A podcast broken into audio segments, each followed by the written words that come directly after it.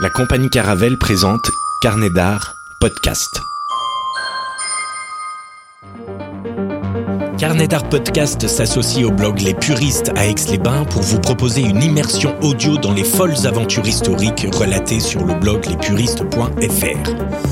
Une émission présentée par Karen Turc, produite par Antoine Guillot, réalisée par Jérémy Buatier, montée et sound designée par Alan Bouza.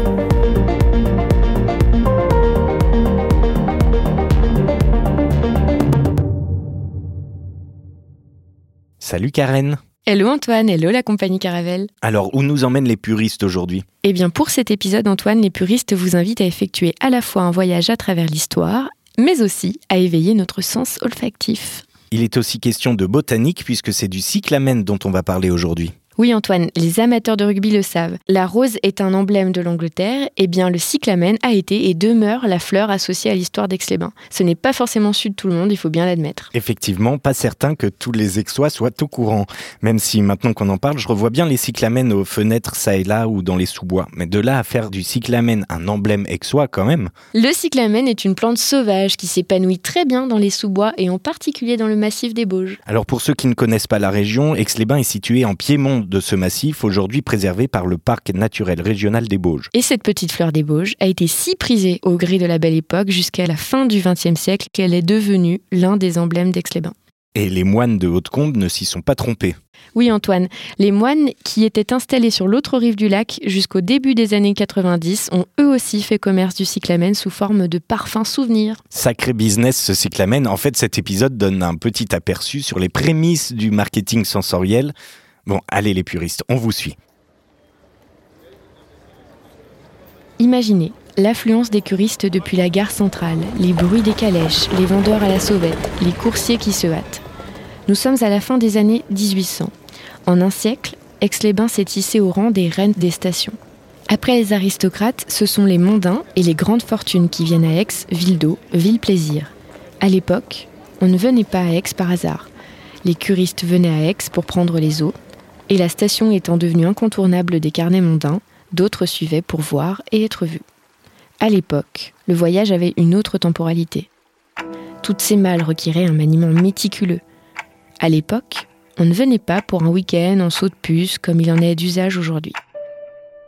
À l'époque, tout le beau monde avait grand soif de loisirs et de distractions. Il appartenait aux hôteliers et aux médecins aixois de rivaliser d'idées. Le tourisme débutait. Ce néologisme est emprunté à l'anglais tour, c'est-à-dire l'excursion. C'est ainsi que les gorges du Sierros suscitèrent un vif intérêt dès le début du XIXe siècle. Grâce au petit train de la crémaillère, on conduisait les baigneurs depuis Aix jusqu'au belvédère du Revard. Les bateaux, à vapeur, font naviguer jusqu'à Haute-Combe et sur le canal de Savière. L'excursion à travers le massif des Bauges faisait partie des escapades privilégiées depuis Aix. Et ceux qui s'y rendaient à la fin de l'été pouvaient alors revenir avec un souvenir éphémère et romantique, un petit bouquet de cyclamen cueilli par les villageois dans les sous-bois. La symbolique du cyclamen est forte. Elle évoque l'émoi amoureux, la jalousie ou encore la tendresse. À la belle époque, débutait ainsi une véritable lubie pour le cyclamen. Assez rapidement, la vente des cyclamens s'organisa au cœur de la cité thermale. À Aix, les vendeurs déambulèrent au plus près des curistes, sur le parvis des thermes, puis dans les kiosques à fleurs du parc de verdure. Ce sont aussi les modistes qui s'arrachaient le cyclamen. Alors que les élégantes d'Europe abandonnèrent les chapeaux à plumes à l'aube du XXe siècle, à Aix, on n'hésita pas à adopter le chapeau fleuri. Le cyclamen y trouva naturellement sa place. Cette mode fut consacrée lors de la fête du cyclamen. La première édition fut célébrée par le Casino d'Aix le 30 août 1905, à l'occasion de laquelle le cyclamen devait agrémenter les corsages de ces dames et les boutonnières de ces messieurs. La parfumerie aixoise, Silva, elle, proposa des fragrances cyclamen dans de sublimes flacons.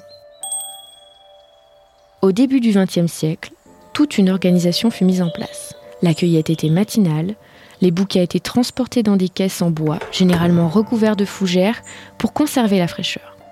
On les livrait chez des grossistes, desservant Aix, mais aussi Lyon et Paris. C'est la cyclamen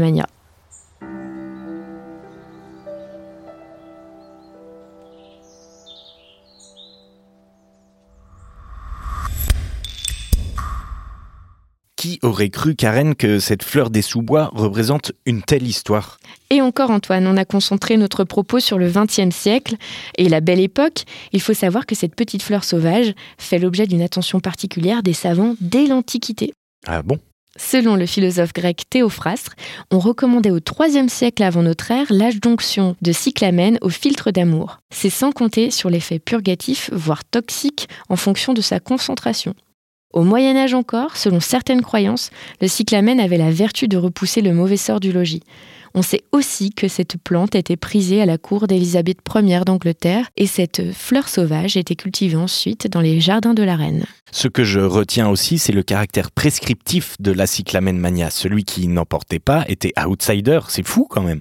Oui, tout un petit monde a su en tirer profit et tant mieux. La cueillette du cyclamen a apporté un complément intéressant dans ces villages des Bauges vivant essentiellement de l'agriculture.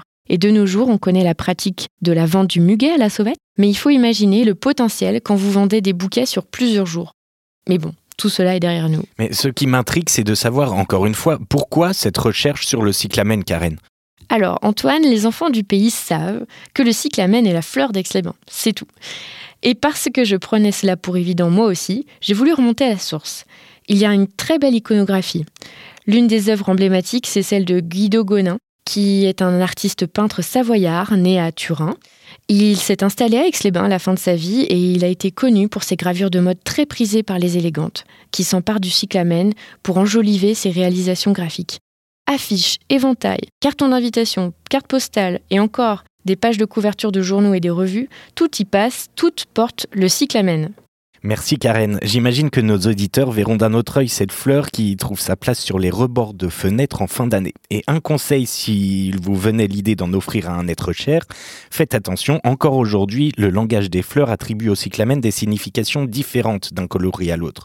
Si le cyclamen blanc évoque la tendresse, n'est-ce pas Karen? Le cyclamen rouge, lui, fait part d'une certaine tristesse, voire d'un désespoir amoureux. Quant au cyclamen rose, il affirme un émoi fier et certain. Et oui, Antoine, et s'il devait y avoir un plan de cyclamen dans ce studio, ce serait forcément un cyclamen blanc. Évidemment, merci Karen.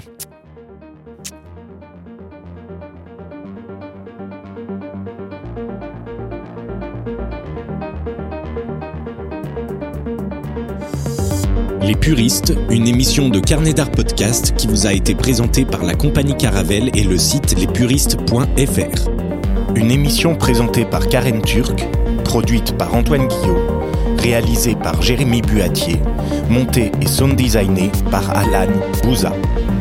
Retrouvez-nous sur votre plateforme d'écoute préférée et abonnez-vous pour ne rater aucun épisode. Vous pouvez nous retrouver sur Instagram et Facebook, sur carnetdart.com et sur lacompagniecaravelle.fr.